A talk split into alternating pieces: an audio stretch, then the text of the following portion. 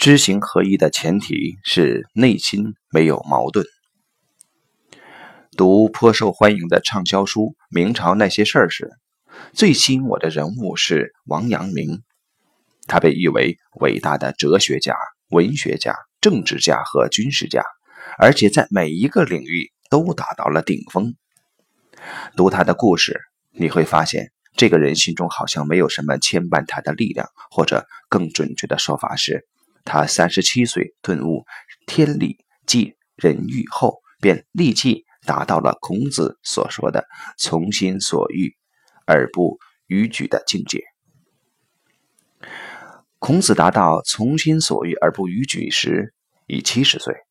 我想，王阳明应该并不喜欢孔子这个说法，因为这个说法还是先设置了一个似乎凌驾于一切之上的规矩。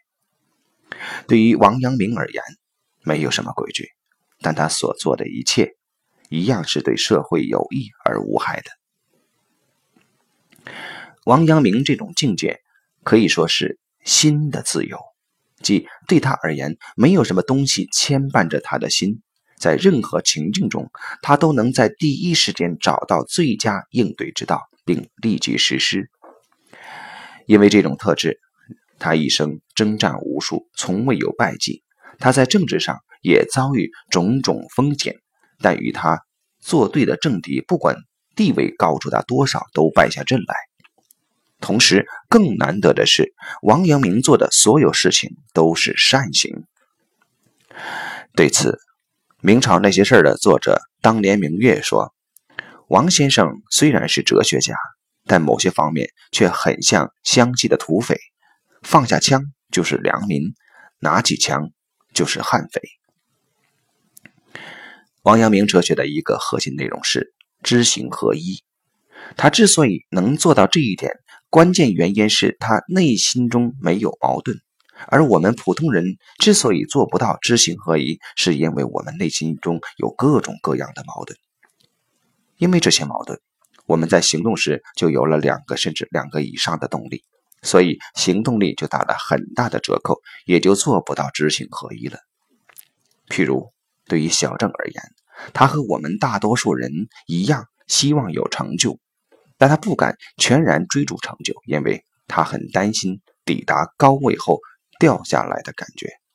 对他而言，掉下来就意味着死掉，其实是再也得不到妈妈的爱，所以他会尽一切努力防止这种感觉的发生。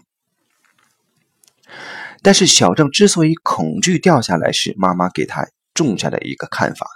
这个看法，因为妈妈一再强调，而让小郑以为这就是真理，不用检验，一定会发生的。所以他只要一站在高位，就会恐惧，就会非常害怕。然而，如果小郑自己用心去探索，他就会发现这些恐惧并不成立。如果细细体会站在高位的感觉，他还会发现，这也可以是一种很美妙的体验。无数人因为有小郑这种心理，所以不敢真正追求成功；相反，也有无数人因为有和小郑完全相反的心理，会刻意追求成功，而根本不敢处于低位。这样的人和小郑有着看似相反，其实类似的心理，处于低位。就会被人瞧不起，就会被抛弃，而被抛弃就意味着死掉。